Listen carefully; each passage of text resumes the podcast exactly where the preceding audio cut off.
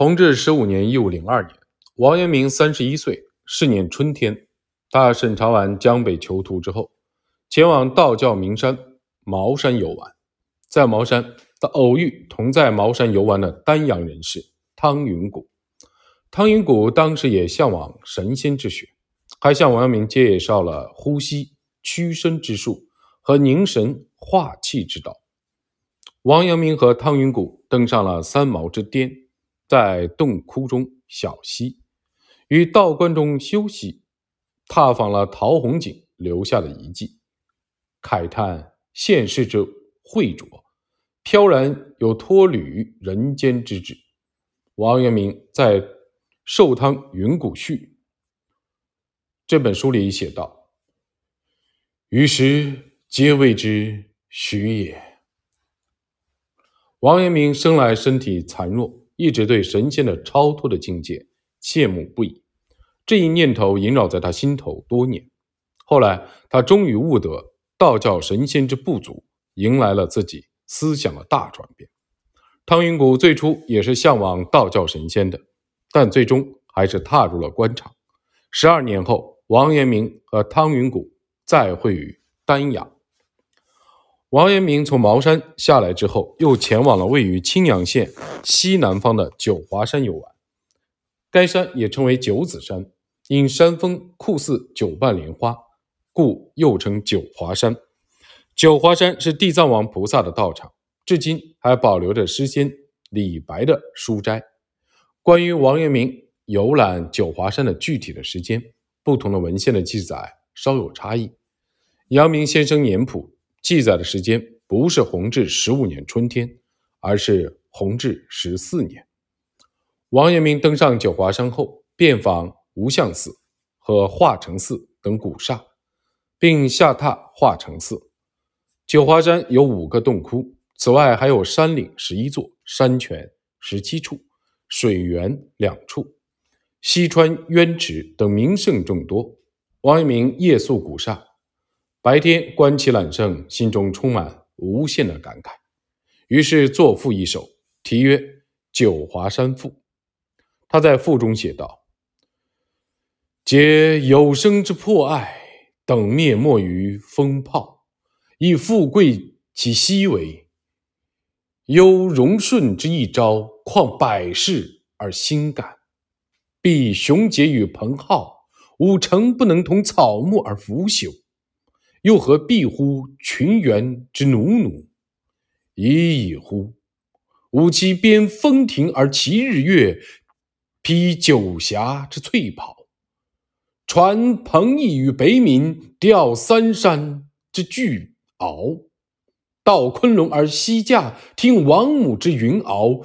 呼浮丘与子晋，招居屈之三毛，常遨游于碧落，共太虚。而逍遥。王阳明在赋中感慨人生如梦，荣华富贵有如木槿之花，朝荣夕逝。他慨叹自己虽有几分雄杰之志，虽然没有被俗情所迷惑，但仍是一无所获。这同草木一样，正在慢慢的腐朽，真是遗憾至极。成事者不应介意周边的小人的诽谤，要真正的为民办事。但非常遗憾的是，这样的济世之业，自己至今没有完成。于是，王阳明不由得羡慕起道教神仙，羡慕那种超脱尘世的慧浊的境界，羡慕那种志存高远的精神。但是，王阳明在赋的结尾处写道：“乱曰。”澎湖之渺渺兮，列仙之所逃兮；九华之皎皎兮，吾将于此朝兮。非臣心之足矫兮，今居欲之居劳兮。若初心之可韶兮，永失佛挠兮。王阳明因为牵挂对自己有养育之恩的父亲和祖母，所以不忍弃世入山。如果没有这些羁绊，他也许早就出家修行去了。或许正是这份念及居欲之居牢之心，才让他最终悟出佛教老庄思想之不足，转而笃信佛学。因为思慕超脱尘世的神仙之境，王阳明才会游览茅山和九华山。当地听闻有道士在九华山中修行，就萌发前去拜访以探寻神仙养生之道的念头。据《黄明大儒王阳明先生出身静乱录》记载，王阳明夜宿成化成寺，恰巧碰见一位姓蔡的道士正在大堂中静坐。这位道士蓬头垢面。衣服破烂不堪，似癫若狂。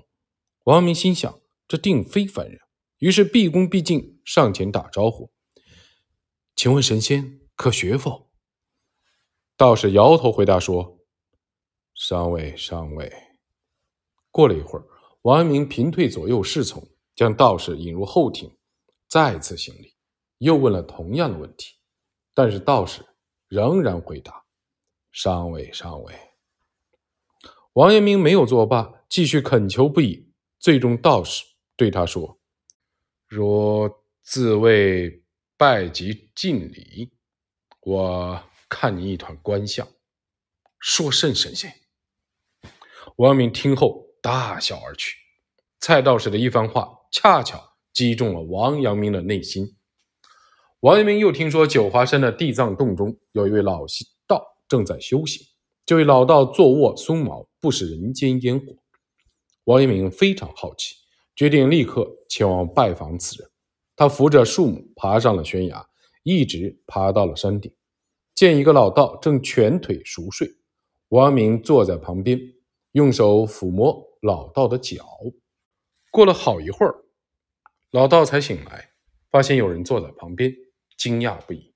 他问王阳明：“如此危险。”安得至此？杨明回答说：“与长者论道，不敢辞劳也。”老道被王阳明的热忱所打动，将佛教和道教的要义直言相告。后来又将话题转到儒学上。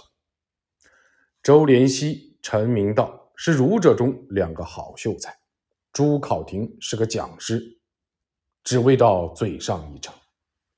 王阳明非常喜欢老道的谈论，乃至天色已晚都不肯归去，但最终也只好作罢。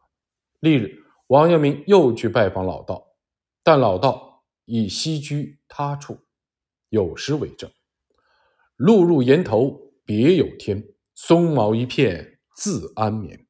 高谈已散人何处？古洞荒凉散冷烟。”这是黄明大儒王阳明先生出身静乱录中的一首诗。